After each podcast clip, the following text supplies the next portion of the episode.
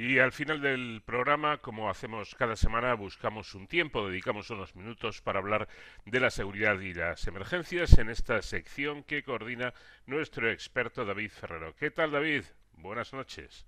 Buenas noches, Paco. Pues como siempre, encantado de estar aquí una, semana más. Eh, y sobre todo hoy para hablar del que ha sido uno de mis últimos descubrimientos en el mundo de la, de la defensa. Bueno, como, como ya saben nuestros oyentes, en esta sección de Héroes sin capa intentamos conocer la labor que, que, realizan pues aquellos que nos protegen, ¿no? En esta ocasión vamos a acercarnos al día a día de, como digo, una unidad poco conocida, que es la Unidad de Verificación Española, conocida como, como la V por sus siglas, cuya labor como parte de las Fuerzas Armadas, eh, como digo, es desconocida, pero a la vez muy, muy importante y lo vamos a ver a continuación. Eh, precisamente es tan importante porque el trabajo de estos militares consiste, bueno, a grandes rasgos y así un poco en resumen, en realizar inspecciones en terceros países para garantizar el control armamentístico al que obligan los tratados internacionales y así prevenir posibles conflictos eh, armados.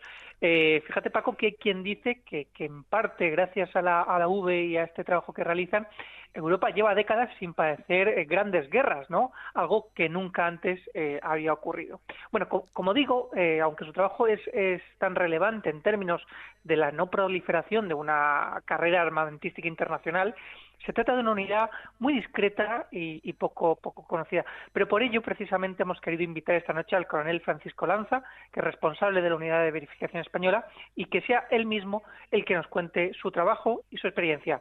Mi coronel, bienvenido, buenas noches. Muchas gracias. Eh, eh, un placer estar con vosotros y poder eh, mostraros o hablar de esta unidad un poco desconocida, como bien has dicho, en el, incluso dentro del ámbito de las propias Fuerzas Armadas, pero que, desarrolla, en mi opinión, una labor muy importante. ¿Cuál es precisamente esa, esa labor que realiza la, la unidad que usted manda? Bueno, para situarnos un poco, eh, estas, las unidades de verificación de los países eh, europeos y, asiáticos, que son los firmantes de los tratados de control de armamento de los que ahora vamos a hablar, pues eh, nacieron a finales de la década de los 80, primeras de los 90, cuando en los últimos momentos de la Guerra Fría, todos recordaremos que la situación en Europa pues estaba tensa y se trataba de reducir eh, o de frenar de algún momento, de alguna forma, la carrera armamentística y pensar más en diplomacia y en desarme. Entonces, en aquellos momentos, eh, a finales de los 80, se empezaron a redactar una serie de tratados y documentos que intentaban pues eh, reducir primero el potencial bélico de algunos de los países y también de, crear una serie de medidas para fomentar la confianza y la seguridad entre unos y otros y de esa forma contribuir a la paz y la estabilidad en Europa. De esa forma, eh, llevamos ya 30 años, eh, ahora en octubre vamos a cumplir 30 años y la verdad es que tenemos la satisfacción de, haber cumplido con éxito la tarea que se nos encomendó desde la creación, que es velar por el cumplimiento de los tratados de control de armamento que ha firmado España y que los ha ratificado y, por lo tanto, que está obligado a cumplirlos. Así, precisamente para... Sí. Sí, le decía que para realizar estos controles, eh, para desarrollar su, su trabajo, los militares españoles se desplazan hasta el país eh, cuyas instalaciones van, van a ser inspeccionadas. Eh, no sé, coronel, cuéntenos cómo es el recibimiento que les, que les hacen al llegar. Bueno, yo creo que eh, después de 30 años de, inspecciones o de vuelos de observación, porque veremos que hay un tratado que es del de cielos abiertos, que establece un régimen de observación aérea, pero luego el tratado FACE, Fuerzas Armadas Convencionales en Europa, y documento de Viena, lo que mm, más hacemos es inspecciones y evaluaciones pues en esas inspecciones tenemos que distinguir dos momentos. Primero, eh, la primera parte, entre los años 91, 92 hasta el 95, en que esas primeras inspecciones en la todavía antigua Unión Soviética pues eran tensas y bueno y entonces se trataba de ir a contar el armamento que cada país declara a primero de enero de cada año eh, para comprobar la veracidad de los datos y comprobar que se estaban reduciendo las cantidades de armamento que había en Europa, que eran muy grandes y que se trataba de reducir.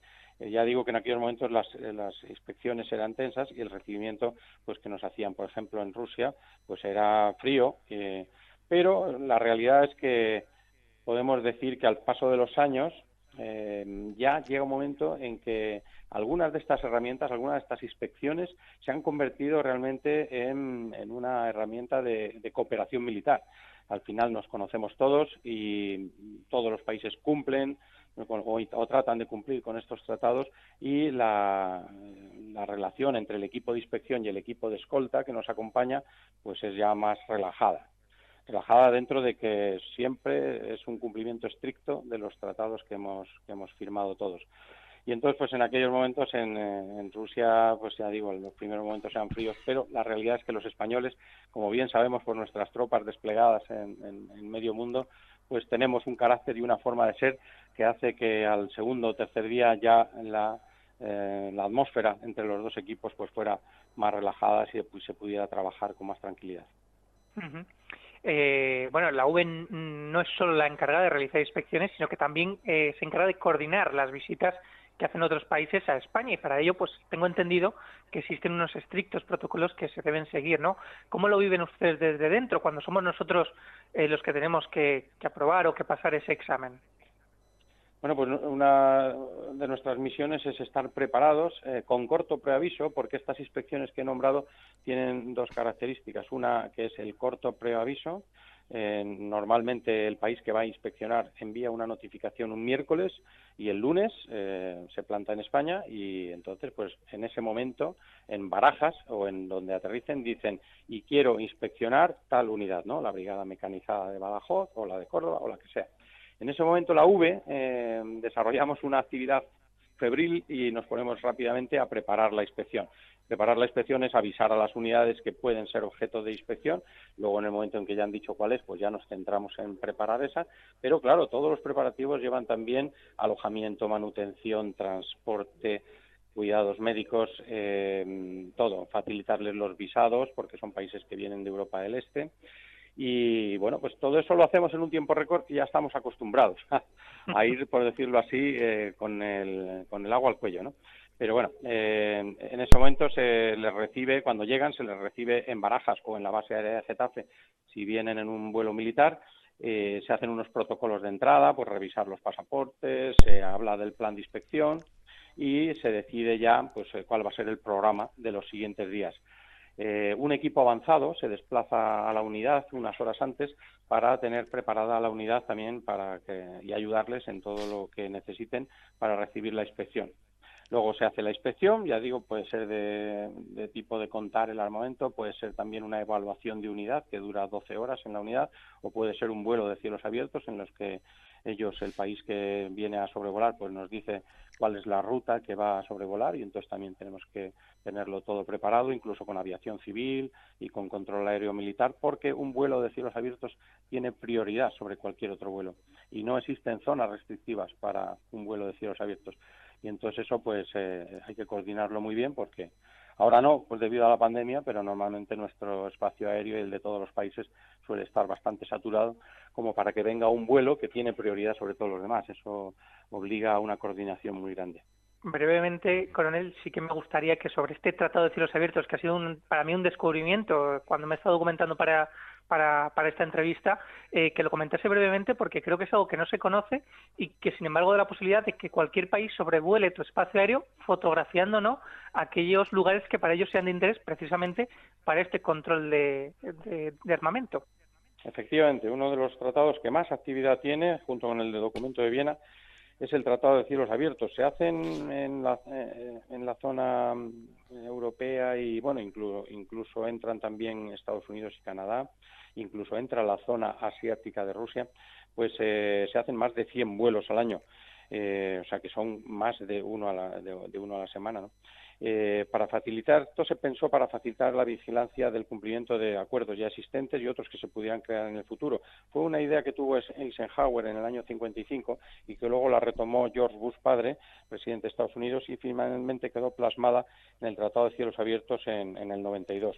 Pero entró en vigor en el 2002 porque es un tratado muy técnico eh, que preconiza una, la observación del territorio del país observado mediante la obtención de imágenes con cámaras de foto y de vídeo. Y la única limitación es la, resolución de las fotografías que se pueden conseguir, que no debe ser mayor de 30 centímetros, y luego respetar la seguridad en vuelo, que es lo más importante. ¿no? Así en España, por ejemplo, pues se permite tomar fotografías de, todo el territorio peninsular, Baleares y Canarias, pero no de Ceuta y Melilla, porque hay una norma en el tratado que dice que no se puede fotografiar a menos de 10 kilómetros de la frontera de un país no firmante. Entonces, como Marruecos no es firmante del Tratado de Cielos Abiertos, pues mm, Ceuta y Melilla quedan fuera de esta observación. Son 34 los estados parte del tratado y el eslogan que tienen es de Vancouver a Vladivostok, lo que da idea de la extensión y dimensiones del, del tratado a nivel mundial. Ahora estamos pasando un momento delicado porque Estados Unidos se retiró en noviembre del año pasado debido a los incumplimientos de Rusia. Todos los demás países pensamos que aunque Rusia incumple en, un par de cosas del tratado, es más el beneficio que se obtiene de seguir dentro del tratado que fuera, pero era la administración Trump la que tomó la decisión y no sabemos si la administración Biden pues eh, hará que Estados Unidos vuelva al tratado. Sería nuestro deseo porque es uno de los actores principales. Y Rusia ha amenazado con que si Estados Unidos no vuelve al tratado, ellos se salen también.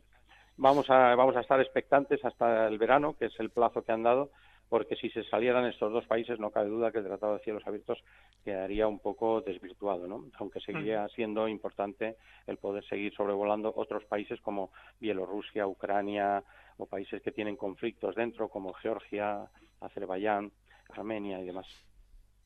Pues así funciona la unidad de verificación española eh, unidad efectivamente poco conocida, pero como vemos, David, y nos tenemos que marchar ya, eh, con un trabajo y unas misiones que realizan fundamentales. Pues sí, fundamentales precisamente para ese mantenimiento de, la paz, ¿no? Eh, con él Francisco Lanza, jefe de la Unidad de Verificación Española, de la V, dependiente del Estado Mayor de la Defensa. Muchísimas gracias por atendernos y contaremos con usted en próximas ocasiones para que nos siga hablando de estas inspecciones. estoy seguro de que España las pasa con nota. Sí, sí, seguro que sí. si puedo añadir una pequeña cosilla rápidamente, que no he podido decirlo, es que esta unidad es una unidad conjunta de los tres ejércitos. Tengo 31 eh, miembros de la unidad de, de, tierra, mar y de aire. Y bueno, pues eh, estoy muy orgulloso de todos ellos. Son gente que se mueve en un ambiente internacional con una preparación muy exhaustiva, que tienen que tener idiomas, inglés o ruso, que se forman durante un año como inspectores de control de armamento y de, la, y de, y de todos ellos me siento muy orgulloso. Claro que sí, como no puede ser de, de otra forma. Muchísimas gracias, coronel Lanza, y hasta la próxima. Muchas gracias a vosotros y cuando queráis, estoy a vuestra disposición. Bueno, pues hemos conocido, gracias a esa sección, a la unidad de verificación española, eh, hablando con su responsable, el coronel Francisco Lanza. Nada más por, por esta semana, gracias David y te espero en siete días. Perfecto, pues feliz semana y hasta entonces ya saben, protéjanse.